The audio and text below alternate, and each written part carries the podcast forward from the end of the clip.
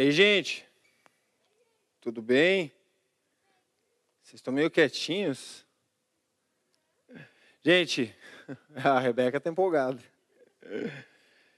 Gente, eu estou muito feliz por poder compartilhar a palavra nessa noite, ainda mais diante do louvor.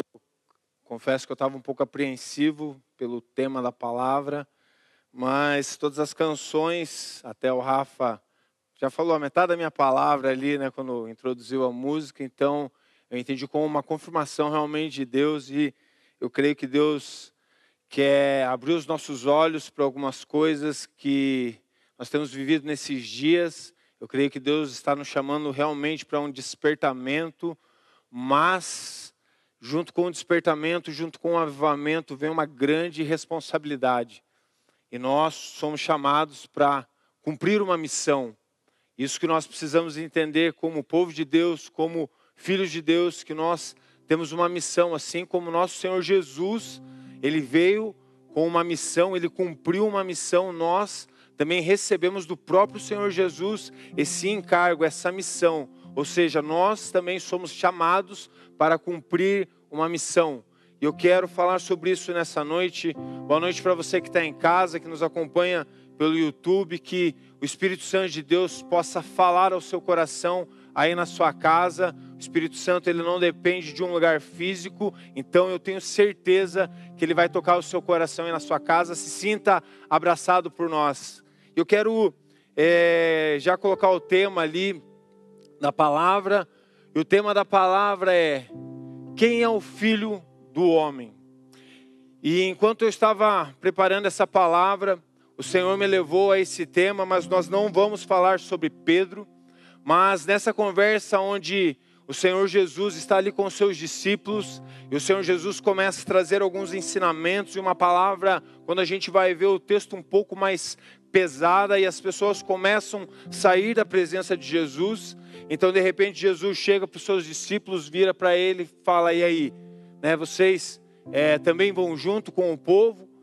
E de repente Pedro fala: Mestre, para onde que nós iremos? Se só tu tens a palavra de vida eterna, ou seja, Pedro ele reconhece a autoridade que estava sobre a vida de Jesus e não eram as palavras duras de Jesus que queria colocar Pedro de lado ou seus discípulos de lado, pelo contrário, nós vemos mais à frente Pedro cumprindo todo o chamado e o propósito de Jesus. E nessa ocasião aqui o Senhor Jesus, ele também vira para os seus discípulos e faz uma pergunta: Quem o povo diz ser o filho do homem? E de repente algumas pessoas que estão ao seu lado ali começam a dizer: é, é, alguns dizem que você é um dos profetas, outros Elias, e, e por aí vai. E de repente Pedro olha para Jesus e fala assim: Tu és o Cristo, o Filho do Deus vivo. E sabe o que eu vejo nessa, nessa passagem? O tão importante quanto nós entendermos quem nós somos em Cristo, a nossa identidade de Cristo, ou eu diria o tão importante, ou até mesmo o mais importante é, nós temos a revelação real de quem é o nosso Senhor Jesus Cristo. E é sobre isso que eu quero falar nessa noite. O encontro com Jesus que revela quem Jesus é. Muitas vezes nós cantamos sobre o senhorio de Cristo, sobre declaramos que Ele é Senhor das nossas vidas, mas nós precisamos entender a profundidade dessa palavra Senhor e a revelação de quem realmente Deus é, porque se nós entendermos que realmente Jesus é Senhor das nossas vidas, ah, meus queridos, a nossa vida é totalmente transformada. Não tem como nós não cumprirmos a comissão, a missão que Jesus nos deu porque é Ele que nos capacita. Assim como nós vamos ver na vida dos apóstolos, o próprio Senhor Jesus capacitando os seus discípulos a cumprir todas as suas ordens. E eu quero ler um texto, o texto base com você dessa noite, que está em Atos, capítulo 9, verso 1 até o 22. Atos, capítulo 9, verso 1 ao 22. Nós vamos falar sobre Paulo. O texto diz assim: Verso 1. Saulo, respirando ainda ameaças de morte contra os discípulos do Senhor, dirigiu-se ao sumo sacerdote e lhe pediu cartas para para as sinagogas de Damasco, a fim de que acaso achasse alguns que eram do caminho, tanto homens quanto mulheres, os levasse, os levasse preso para Jerusalém. Enquanto seguia pelo caminho, ao aproximar-se de Damasco, subitamente uma luz do céu brilhou ao seu redor. Ele caiu por terra, ouvindo uma voz que lhe dizia: Saulo, Saulo, por que você me persegue? E ele perguntou, preste bem atenção nessa pergunta de Saulo. E ele perguntou: Senhor, quem é você? E a resposta foi: Eu sou Jesus, a quem você persegue. Mas levante-se e entre na cidade, aonde lhe dirão o que você deve fazer. Os homens que viajavam com Saulo pararam emudecidos, ouvindo a voz, mas não vendo ninguém, mas não vendo ninguém. Então Saulo se levantou do chão e abrindo os olhos, nada podia ver.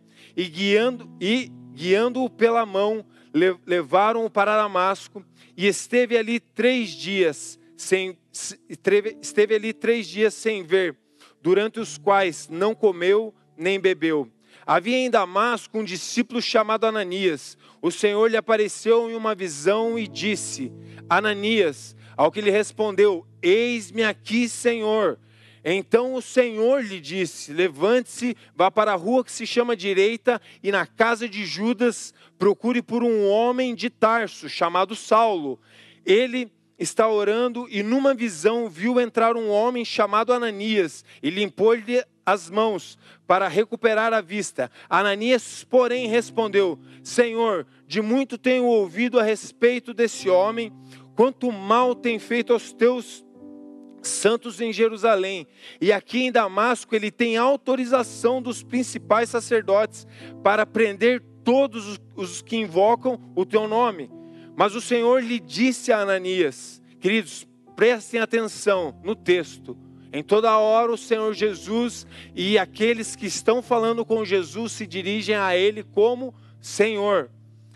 Mas o Senhor, mas o Senhor disse a Ananias: Vá, porque este é para mim um instrumento escolhido para levar o meu nome diante dos gentios e reis, bem como diante dos filhos de Israel pois eu mesmo vou mostrar a ele quanto ele deve sofrer pelo meu nome. Então Ananias foi e entrando na casa pôs, impôs a mão sobre Saulo, dizendo: Saulo, irmão, Saulo, irmão, o Senhor Jesus, que apareceu a você no caminho para cá, me enviou para que você volte a ver e fique cheio do Espírito Santo. Imediatamente caíram dos olhos de Saulo uma coisa parecida como escamas, e ele voltou a ver.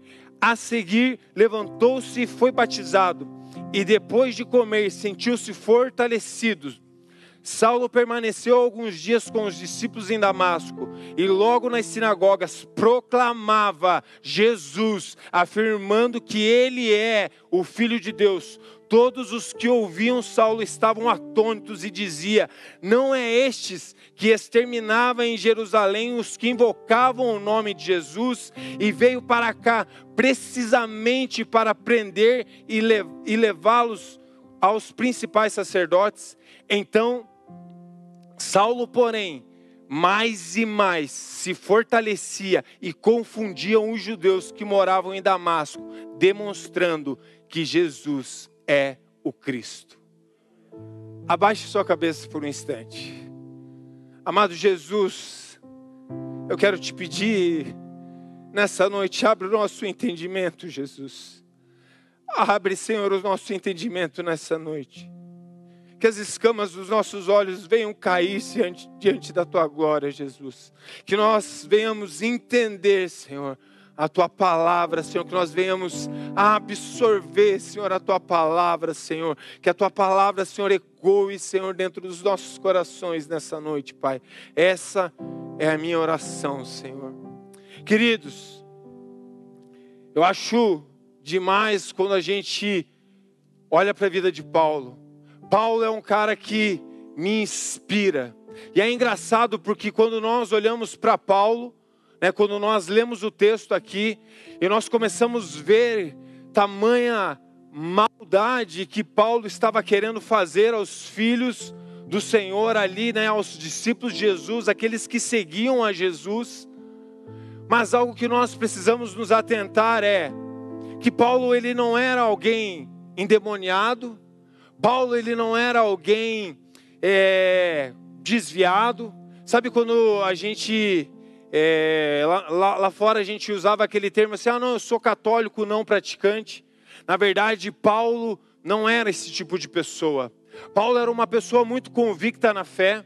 Paulo era uma pessoa que realmente levava aquilo que ele cria muito a sério, ou seja, a lei do Senhor. Ele realmente levava muito a sério. Quando nós vamos ver Filipenses 3, isso nos revela o quão sério Paulo levava aquilo que Deus, na, na verdade, aquilo que estava na lei, aquilo que ele acreditava.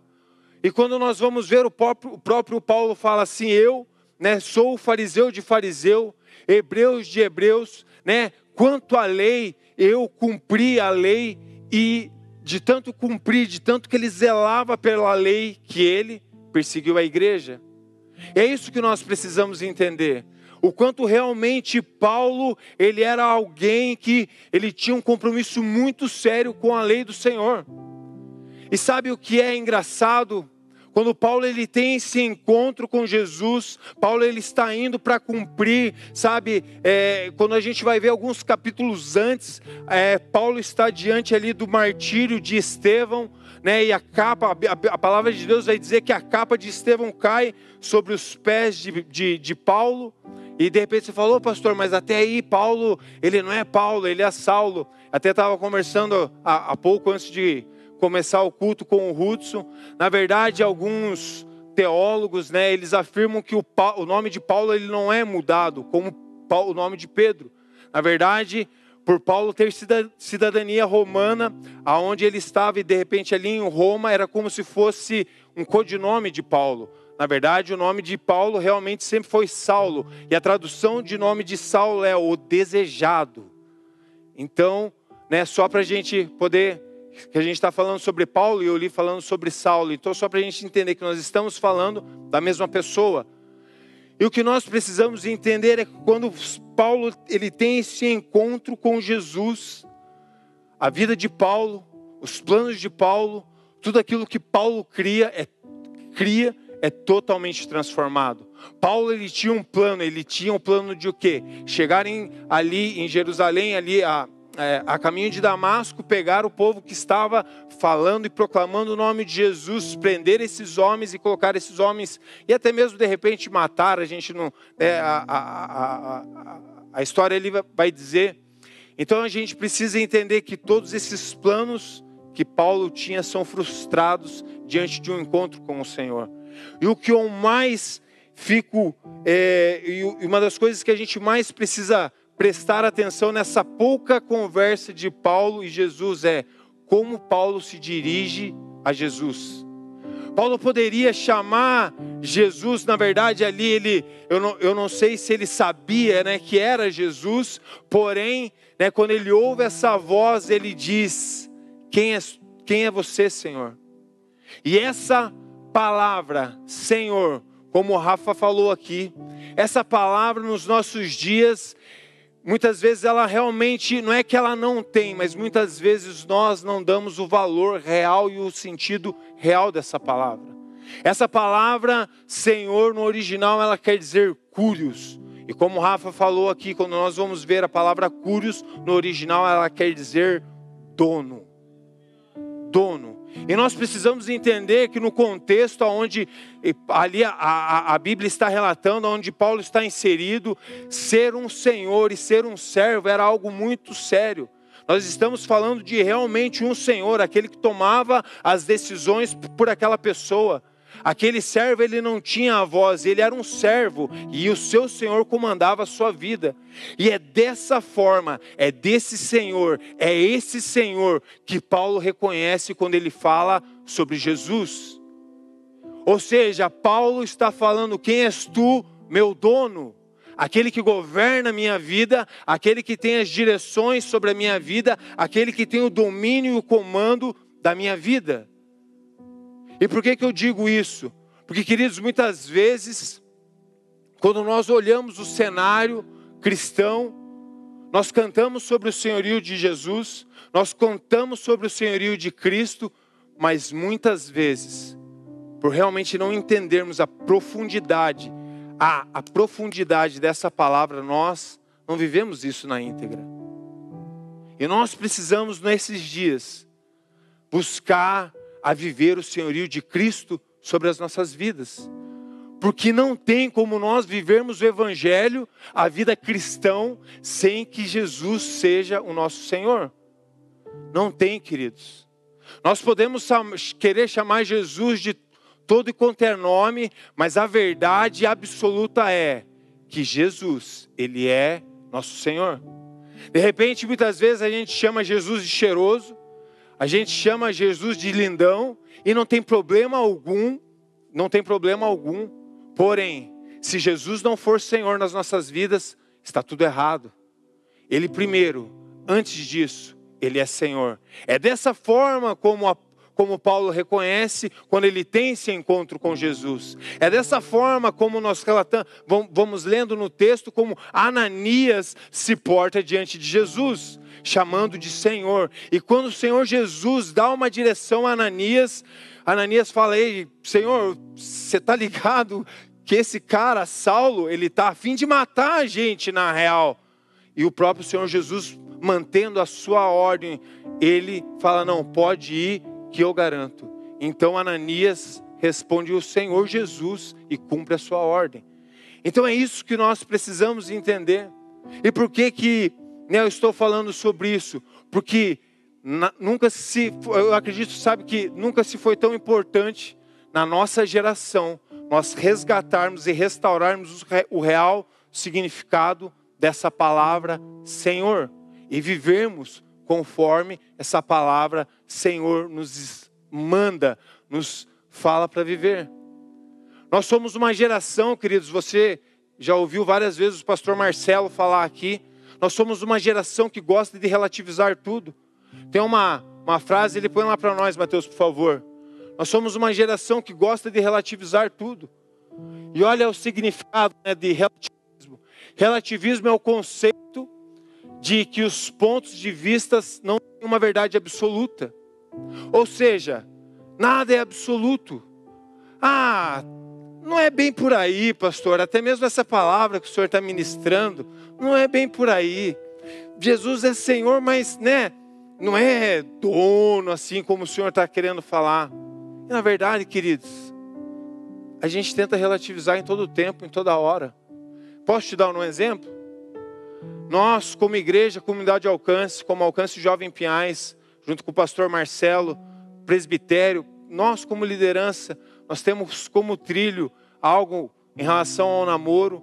Né? Nós sempre orientamos né, o casal de namorados ali a um tempo de oração, um período de oração de três meses e tudo mais. E sabe, muitas vezes as pessoas têm a visão errada do que, hum, pastor Marcelo está querendo mandar na minha vida. Hum, a igreja está querendo mandar na minha vida. E na verdade, por querer relativizar tudo, não consegue enxergar o real motivo do porquê desse trilho. Na verdade, isso é um cuidado com o casal, com o futuro casal. Por quê? Muitas vezes, queridos, a, a, a, a, gente entra nos relacionamentos movido à nossa emoção, movido às nossas carências, e às vezes dá um, dois, três meses e aquilo dá errado. Ou seja, é um cuidado da igreja. A igreja não está tentando manipular a sua vida. Pelo contrário, a igreja está te dando um suporte, um lugar de proteção para que você não se exponha. Mas muitas vezes, por a gente ter uma mentalidade que quer relativizar tudo, a gente não consegue enxergar, sabe, aquilo que é absoluto, senhorio. E às vezes a gente vai vivendo dessa forma, relativizando as coisas. E a gente olha para a nossa vida e a nossa vida estagnada. E nós precisamos entender que Jesus é Senhor sobre, as, sobre todas as coisas.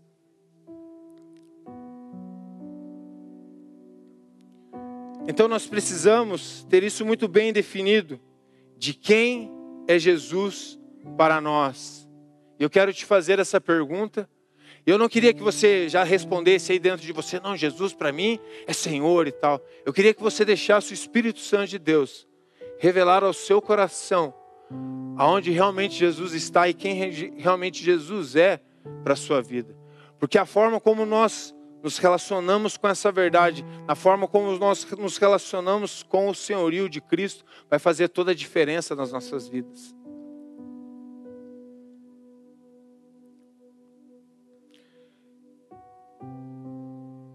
Romanos, capítulo 10, verso 9. Se puder colocar lá para mim, lá, Mateus, por favor. Romanos, capítulo 10, verso 9 diz assim: Se com a boca confessar Jesus como Senhor, e em seu coração crer que Deus o ressuscitou dentre os mortos, você será salvo. Sabe algo que muitas vezes a gente inverte esse texto. Nós temos o Senhor Jesus como nosso Salvador. Muitas vezes nós falamos que nós aceitamos a Cristo, mas a verdade é que o texto ele inverte isso que nós temos muitas vezes bagunçado na nossa mente. O texto é muito claro dizendo aqui em Romanos, Paulo escrevendo aos Romanos, que se nós confessarmos, a palavra original aqui em confessarmos é declarar, é consentir, é conceder, é declarar abertamente. Ou seja, eu não aceito a Jesus, eu declaro Jesus como meu Senhor, eu confesso Jesus como meu Senhor, eu proclamo Jesus como meu Senhor, então creio no meu coração, e o texto continua dizendo que aí então eu sou salvo. Muitas vezes a gente inverte, a gente acha que nós aceitamos a Jesus. Mas a verdade é que nós não aceitamos a Jesus, é Jesus que nos aceita. A partir do momento que nós proclamamos e declaramos que Ele é, não que Ele vai ser, mas que Ele é Senhor, dono de tudo, dono das nossas vidas. Ele é dono das nossas vidas. Veja, queridos, o quão importante é nós termos o entendimento correto da pessoa de Cristo. Porque porque, gente, vamos falar a verdade, como eu falei, muitas vezes nós relativizamos tudo, por quê? Porque nós não gostamos de nos deparar com aquilo que é absoluto e verdadeiro, e pensa numa geração que está sendo doutrinada para seguir as suas vontades, ser dono do seu próprio nariz, fazer aquilo que te dá na telha. Até o pastor Leandro da Poema, ele tem um livro, né? Faça aquilo que te dá na telha, e quando você vai ler é totalmente o inverso daquilo que você está pensando. Mas pensa numa geração que gosta de ser dono do seu próprio nariz. É a nossa. Pensa numa geração que dá um monte de desculpa para cumprir aquilo que é absoluto, é a nossa. Então, nos relacionarmos com o senhorio de Cristo, entendermos quem Cristo realmente é nas nossas vidas, faz toda a diferença. O próprio texto aqui em Romanos 10 vai falar sobre a salvação. Então, nós precisamos entender isso realmente, sabe, na íntegra. Muitas vezes, até eu falei aqui já, e o primeiro ponto é, dessa palavra, agora, depois da introdução, quero entrar aqui na palavra. O primeiro ponto é, se Jesus não é o meu Senhor, então está tudo errado. E essa é a verdade, queridos. Quando nós vamos ler os textos bíblicos, texto, é os textos deixam muito, muito claro. Se Jesus não é o nosso Senhor, então as coisas começaram todas erradas. Por quê? Porque nós vamos querer seguir os nossos próprios caminhos, os nossos próprios desejos, as nossas próprias vontades, vamos querer ser guiado pelo velho homem. E quando nós entendemos que nós nascemos de novo, recebemos né, em Cristo Jesus uma nova natureza através do senhorio de Cristo. Então agora nós somos guiados pelo Espírito, não mais guiados pela carne, mas nós somos guiados pelo Espírito. E isso faz toda a diferença nas nossas vidas. Então nós precisamos ter o um entendimento correto de quem Deus, de quem Jesus é. E como eu falei, de repente você chama Jesus de cheiroso, chama Jesus de lindão, chama Jesus, sabe, do que mais? Cadê? Cadê o Abinael? Do que mais, Abinael? Meu tudo. e queridos, não tem nenhum problema em relação a isso. Como eu falei, se primeiramente Ele for Senhor da sua vida. Olha o que Lucas é, escreve aqui em Lucas capítulo 6, verso 46, vai dizer assim: Porque vocês me chamam Senhor, Senhor, e não fazem o que eu sugiro? Cadê o texto? Coloca lá pra gente. É o que eu sugiro? Hã? Não? É o que eu acho? É o que eu penso? É o que eu mando. Você vê como as coisas mudam? Não é o que eu peço, é o que Jesus manda. Jesus não pede, Ele é dono, Ele é Senhor, Ele é cúrios. Então Jesus, Ele é, nós cantamos aqui a canção, Santo és incomparável, não há outro como tu. Nós declaramos o senhorio de Cristo, mas nós precisamos entender e viver o senhorio de Cristo. Sabe, muitas vezes, quando o Senhor fala ao seu coração para você fazer aquilo, o Senhor não está pedindo, Ele não está de, é, sabe, ah, eu acho que você deveria fazer assim. Não, é uma ordem. Mas como nós não nos relacionamos com o senhorio de Cristo, então nós não conseguimos realmente seguir as ordens de Jesus. Então veja o quão sério é nós termos realmente o entendimento de quem é Jesus para nós. Quando nós olhamos para a vida de Paulo e o próprio Senhor Jesus declara, falando a Ananias: Eu vou mostrar para esse como é padecer por amor ao meu nome. Queridos, para enfrentar tudo isso que Paulo enfrentou, é só tendo o senhorio de Cristo muito bem estabelecido dentro dele. Não tem como cumprir essa missão se, o, se Paulo não tivesse essa revelação, esse entendimento do senhorio de Cristo sobre a sua vida. A ordem que muitas vezes ele, ele sabia falar: não, Jesus não está me pedindo, Jesus está mandando. Se Jesus está mandando, eu vou, mesmo que a morte esteja me esperando. E muitas vezes Paulo foi aprisionado, estava preso, estava acorrentado e mesmo assim cumpriu todas as ordens de Jesus. Por quê? Porque Paulo tinha um entendimento correto de com quem ele estava falando, de quem ele servia. Ah, pastor, mas Paulo fez isso por amor. É claro que Paulo fez isso por amor. Paulo sabia, é lógico que Paulo fez isso por amor, mas Paulo entendia o senhorio de Cristo. Então, amar sem obediência, queridos, desculpa, não rola. O amor ele está de mãos atadas com a obediência. O amor ele está de mãos atadas com a sujeição a Cristo. Então nós precisamos entender isso. Sabe, nós hoje, como eu falei, sabe, eu quebra essa palavra, né, que nós somos a, geração do relativismo, está quebrado isso nas nossas vidas. Não, nós seremos a, a geração que caminha sobre a palavra do Senhor, a palavra absoluta. Que os nossos olhos realmente venham se abrir para aquilo que Deus quer fazer nas nossas vidas. E deixa eu te falar, querido, muito tem se falado sobre o avivamento, sobre o avivamento, não o avivamento, o avivamento. E deixa eu te falar duas coisas sobre o avivamento. A palavra avivamento quer dizer avivar algo. Ou seja, se nós vamos viver o avivamento de dois ou um, ou a igreja do Senhor está morta, ou a igreja do Senhor precisa morrer para si mesmo. Nós precisamos entender isso. Porque muitas vezes a gente fala que nós queremos algo, mas não vamos, sabe, no âmago daquela palavra. E nós temos que clamar sobre avivamento, sim, porque se há algo em nós que precisa morrer, e com certeza precisa morrer, que morra para que Cristo cresça, para que Cristo avance, para que o nome do Senhor Jesus seja proclamado, assim como o apóstolo Paulo proclama, que eu diminua, não é o apóstolo Paulo, João Batista, que eu diminua e ele cresça. E nós precisamos entender isso. Quando nós falamos sobre avivamento, avivamento não é a gente, sabe, sair rodando, falando em línguas, e, e, não é isso. Avivamento é a glória do Senhor estabelecida. Sabe, realmente a glória do Senhor estabelecida sobre as nossas vidas. Então nós precisamos ter muito, sabe, dentro de nós, quem é Jesus. Algo que nós não podemos confundir é intimidade com falta de autoridade. Muitas vezes nós gostamos de nos relacionar com Jesus o cheiroso, com Jesus o lindo, mas muitas vezes nós não gostamos de nos relacionar com Jesus o Senhor, o Senhor das nossas vidas. E muitas vezes nós confundimos intimidade com falta de autoridade. Posso te dar um exemplo?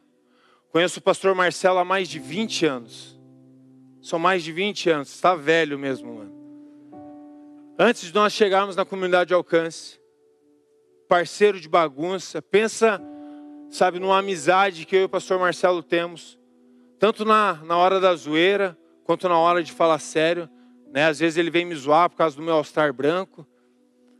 Mas na hora de falar sério também, tanto eu quanto ele, a gente não poupa papas na língua para falar o que a gente tem um do outro. Nós temos intimidade para isso. Só que eu e o pastor Marcelo já estamos na comunidade de alcance há 10 anos. Somos pastores da comunidade de alcance, servimos a casa, fazemos parte do mesmo presbitério, caminhamos junto, porém, porém, quando nós falamos sobre o ministério de jovens, há algo estabelecido sobre a vida do pastor Marcelo que não está estabelecido sobre a minha vida. Ué, pastor, mas você também não é pastor? Sim, mas o pastor Marcelo é pastor dos jovens e não eu. Ou seja, eu não posso confundir intimidade com falta de autoridade. Tem coisas que o pastor Marcelo pergunta a minha opinião. Pô, mano, e aí, o que, que você acha? Tem coisas que ele chega e fala, ah, cara, eu quero que aconteça assim. Acabou, ele é o pastor. Não sou eu. Não sou eu o pastor dos jovens, eu sou alguém que auxilia ele, eu não sou alguém que toma as decisões por ele. Ele é o pastor dos jovens. Então, em algumas situações ele fala, cara, é assim, eu ó, e faço conforme, conforme ele está falando, porque a autoridade está sobre a vida dele, não sobre a minha. Então eu não posso confundir intimidade com falta de autoridade. E muitas vezes nós fazemos isso com Jesus. O próprio texto de Lucas 4 diz: Por que vocês me chamam Senhor, Senhor, e não fazem o que eu mando? Veja o quão sério é isso, queridos. Veja o quão sério é isso. E sabe, essa palavra ela não é uma palavra para apontar o dedo para nós, porque eu faço parte de, sabe? Eu estou com meu coração assim, ó, pulsando realmente por essa palavra. O quanto essa palavra me fez refletir sobre isso. De quantas vezes, sabe, o Senhor me direcionou a fazer algo e eu não fiz. Por muitas vezes, sabe, de repente até mesmo duvidar. Mas nós precisamos, assim como Paulo, assim como Ananias, assim como os apóstolos que caminharam com Jesus, realmente fazer aquilo que o nosso Senhor manda. Eu não estou entendendo, obedeça. Ah, mas eu obedeça. Se Ele é Senhor, obedeça.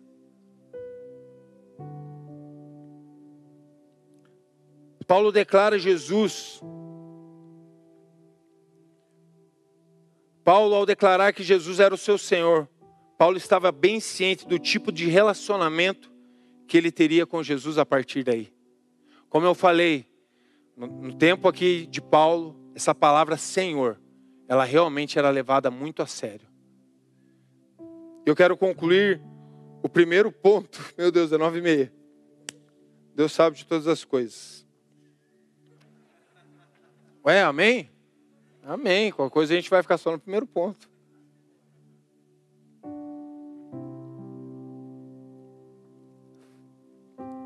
Atos capítulo 9, verso 16 vai dizer assim: Pois eu mesmo vou mostrar a ele o quanto deve sofrer pelo meu nome. Esse texto aqui, essa passagem aqui, esse verso, esse versículo aqui está explicitamente declarando a vontade de Jesus sobre a vida de Paulo explicitamente, queridos. E nós precisamos entender isso. Olha uma frase de Tim Keller, né? O Timothy Keller. Tá com a frase, e Mateusão? Olha lá, ó. Jesus não veio ser um cara legal. Jesus veio cumprir uma vontade. Opa, não é isso? Aqui, ó. Jesus não foi apenas um cara legal que fez o bem, o bem no mundo. Você não crucifica caras legais. Você crucifica ameaças. Gente, para para pensar nesse, nessa frase. E muitas vezes a gente quer se relacionar com Jesus legal. Mas a verdade é que Jesus ele não veio ser um cara legal, Jesus veio cumprir um propósito. Jesus não veio ser Jesus veio cumprir um propósito, veio cumprir uma vontade, a vontade do seu Pai, a vontade de Deus sobre a terra. E nós precisamos entender isso. Você não crucifica as caras cara legais. Você sabe, naquele tempo era isso. O Império Romano sentia ameaçado, cadeia, morte. Você crucifica ameaças. E com isso eu te pergunto mais uma vez: quem é Jesus para você? Ele, era, ele é um cara legal? Ou ele é o seu Senhor? E repito, gente, não tem nenhum problema em nós termos qualquer tipo de intimidade com Jesus. Bem pelo contrário, nós precisamos demais ter intimidade com Jesus. Porém, a intimidade, ela não tira autoridade. Jesus é Senhor sobre as nossas vidas, acima de tudo. De repente, poxa, pastor, mas e aí, como, como que a gente vai ver esse negócio? E tudo isso aí que você falou. E deixa eu te dar dois passos aqui que eu creio que a gente pode começar a viver isso. Primeiro, nós precisamos sair do raso. Pessoas rasas não entendem o propósito. Pessoas rasas são guiadas pelas suas vontades e não pelo propósito.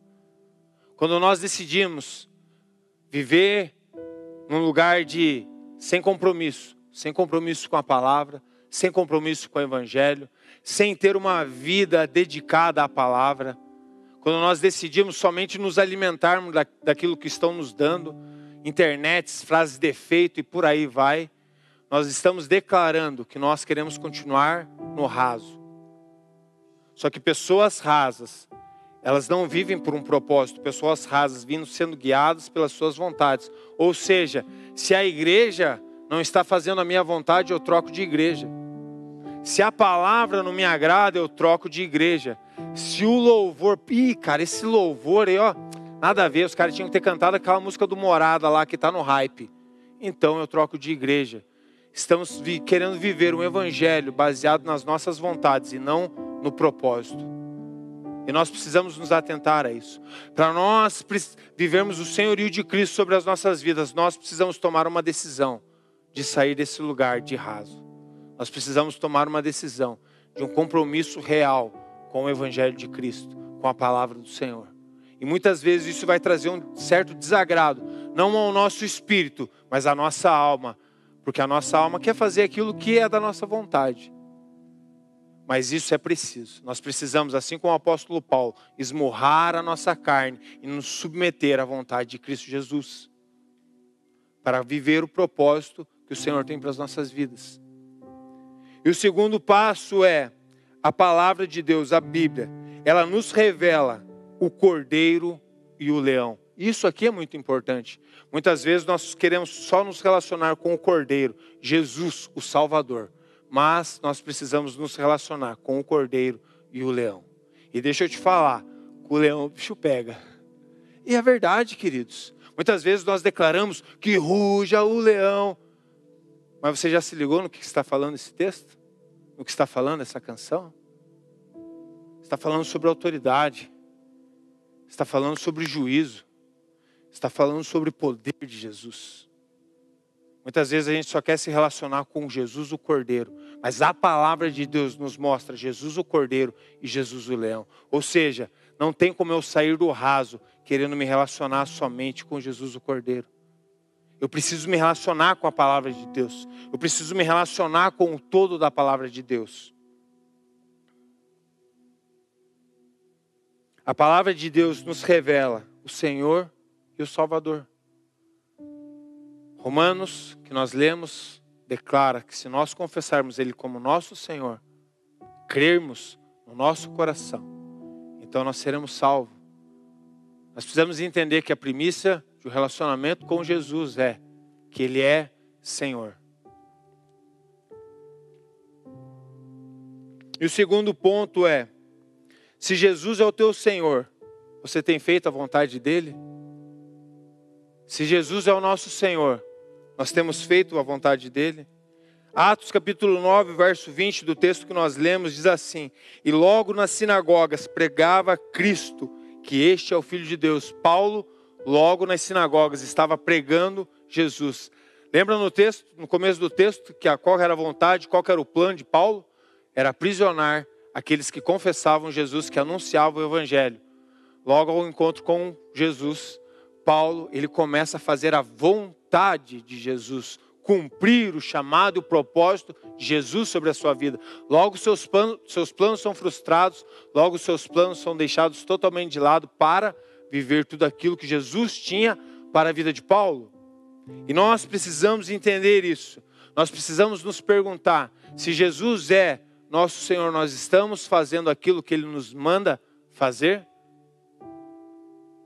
Deixa eu te fazer uma pergunta, e eu tenho feito essa pergunta para o pessoal que caminha com a gente em discipulado. Como você se vê daqui a dois anos? Como que você se enxerga daqui a dois anos? O Senhor, coloca lá para mim lá, Mateusão, por favor. Aquela frase lá, o Senhor, Ele é Senhor dos seus planos. Jesus tem sido. Não, não é essa aí, não. Aí, quem é o Senhor dos seus planos? Em tudo que você tem planejado e prospectado, Jesus, Ele é Senhor ou Ele é somente alguém que está à beira do caminho? Nós precisamos fazer essa pergunta e refletir sobre isso. Eu não quero que você pense que eu estou falando de vocês ter uma vida somente, sabe, congregacional, ministerial. Ah, não, nossa, pastor, nunca pensei. Nossa, será que eu tenho que ser um pastor? Não é isso que eu estou falando. Nos seus planos, nos seus projetos, Jesus é Senhor ou ele é alguém que está à margem? Em tudo que tem vindo dentro da sua vida, que você tem planejado, seu casamento, seu futuro, sua família, Jesus é Senhor ou ele está à margem?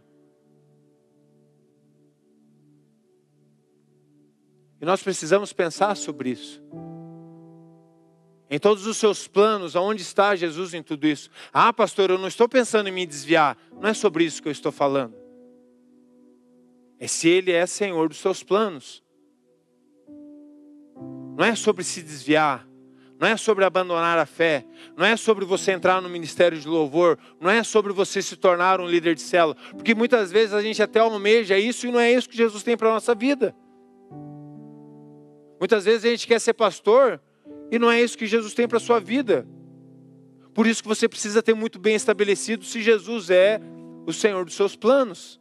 Porque se ele for, ele mesmo vai revelar qual é a vontade dele para a sua vida. Assim como o próprio Senhor Jesus falou a Ananias qual era a vontade dele para a vida de Paulo. E quando nós, fomos, quando nós vamos ver, toda a vontade de Jesus sobre a vida de Paulo é cumprida.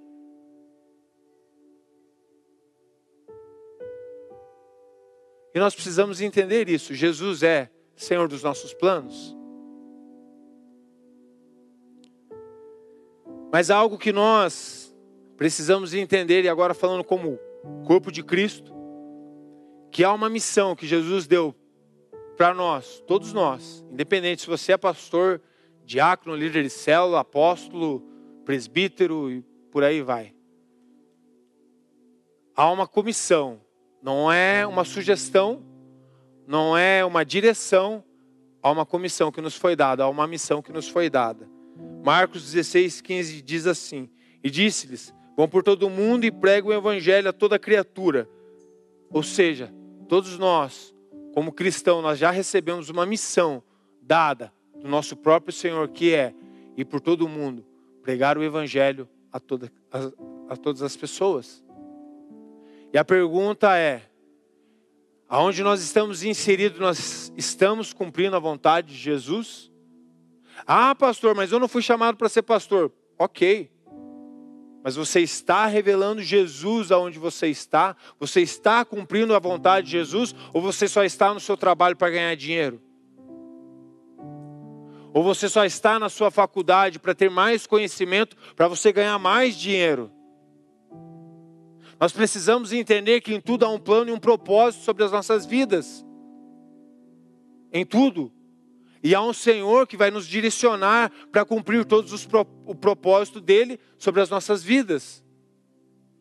Ou seja, lá no seu trabalho, não se engane, você não está lá só para ganhar dinheiro, você está lá para cumprir um propósito.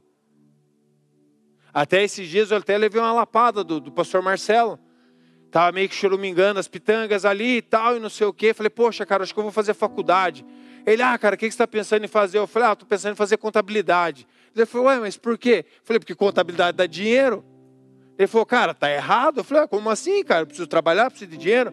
Tá errado, mano. Você não, você não tem que se mover pela necessidade, você tem que se mover pelo propósito. Eu falei, ah, cala a boca. Mas é uma verdade. Muitas vezes nós queremos ser senhor de nós mesmos. Muitas vezes andamos frustrados por causa disso. Estamos fazendo o que não fomos chamados para fazer, porque Jesus não tem sido o Senhor dos nossos planos. E quando entendemos o senhorio de Cristo sobre as nossas vidas, então vamos conseguir entrar nos planos do Senhor sobre as nossas vidas. E veja, ah, eu como pastor e não sei o quê, só preocupar, ah, mas ô pastor, não tem que se preocupar em ganhar dinheiro? Sim, mas isso não é o todo da sua vida. A própria palavra de Deus, o apóstolo Paulo vai dizer que se a nossa esperança ela é somente para essa terra, então nós somos os mais miseráveis. O que, que o texto está querendo nos dizer? Que se só nós vivemos olhando somente para isso aqui que é físico, não olhando para o eterno, tendo o conhecimento de Cristo Jesus, nós somos os mais miseráveis, porque estamos com os olhos somente nessa terra, não, não olhando aquilo que nos aguarda, que é eterno. Então nós precisamos ter esse entendimento, que nós não devemos nos mover somente por necessidade, mas por propósito. Então eu te pergunto mais uma vez: quem é o Senhor dos seus planos?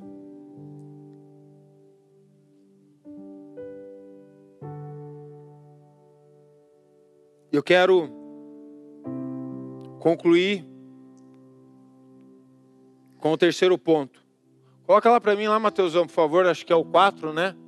Qual é a sua missão? Atos, capítulo 9, verso 22. Saulo, porém, se esforçava muito mais e confundia os judeus que habitavam em Damasco, provando que aquele era o Cristo. Como eu falei, texto de Marcos, nós fomos comissionados, recebemos uma ordem, que é espalhar o Evangelho. Qual tem sido a sua missão aqui nessa terra? Você já se perguntou sobre isso? Qual é a sua missão? E queridos, não confunda missão com vocação. São coisas totalmente distintas. A nossa missão é geral. Eu, como pastor, a Fernanda, como diaconisa, ministra de louvor, o Léo, o Jean, minha esposa, a nossa missão é geral. Levar o evangelho a todas as pessoas. Isso é a nossa missão. Então eu tenho te perguntado qual é a sua missão. Porque de repente no meio do caminho você trocou as coisas, você colocou a vocação à frente da missão. E as coisas não estão acontecendo, você está se frustrando, porque você está atrás somente da vocação e esqueceu da missão. Você está vivendo pela vocação e não pela missão, e não pelo propósito. Qual é a sua missão?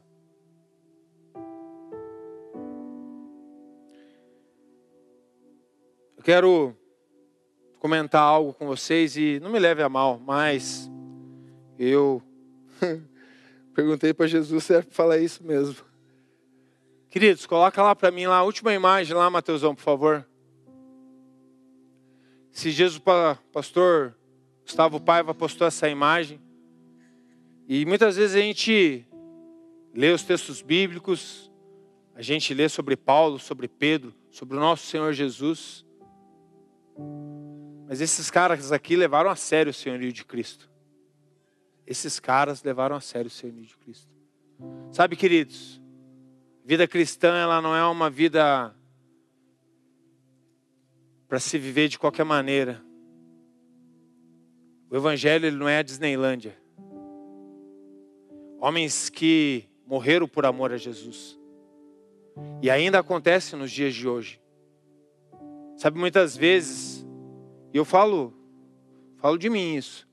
Às vezes a gente reclama do cenário que a gente está vivendo, de ter que fazer célula online e tudo mais. Mas tem pessoas, nos dias de hoje, que se tivesse a oportunidade de terem célula online, já com toda a pressão, já com toda essa questão de servir ao Senhor escondido, porque se pegarem essas pessoas morrem, essas pessoas já fazem um estrago onde elas estão. Você imagine se, se essas pessoas tivessem a oportunidade de fazer a célula online. O estrago maior ainda que esses caras fariam. Muitas vezes a gente, por ter tudo que nós temos, a gente não dá valor nas coisas. Eu estou falando por mim, queridos. Eu me incluo nisso que eu estou falando. Quantas vezes a gente reclamou porque a gente está fazendo uma célula online. Poxa, pastor, mas é chato. É verdade, queridos. Não estou falando que não é, é verdade. Mas a gente não vive por vontade, a gente vive por propósito. Então a gente vive por propósito. Chato ou não chato, nós vamos fazer. Chato ou não chato, nós vamos cumprir. Online ou presencial, nós vamos espalhar o Evangelho. Assim como os nossos heróis, assim como as pessoas que nos inspiram, assim como o nosso próprio Senhor Jesus, que nós declaramos, cumpriu o seu propósito, viveu a sua vida, entregou a sua vida por um propósito, nós também devemos cumprir isso. Apóstolo Paulo viveu tudo o que viveu, né? um deles que está ali, que foi decapitado, porque reconheceu o senhorio de Cristo sobre a sua vida, cumpriu a sua missão. E, gente, deixa eu te falar, ah, que vontade que eu tenho de declarar o que o apóstolo Paulo fala. Guardei, encerrei a carreira e guardei a fé. Eu fiz tudo o que tinha que fazer, tudo que me foi dado, eu cumpri. Tudo aquilo que Jesus esperava de mim, eu fiz. Eu fui fiel, eu fui fiel aos ensinamentos de Jesus, eu fui fiel à vontade de Jesus, da mesma maneira como Paulo era fiel antes desse encontro com Jesus, perseguindo a igreja de Cristo.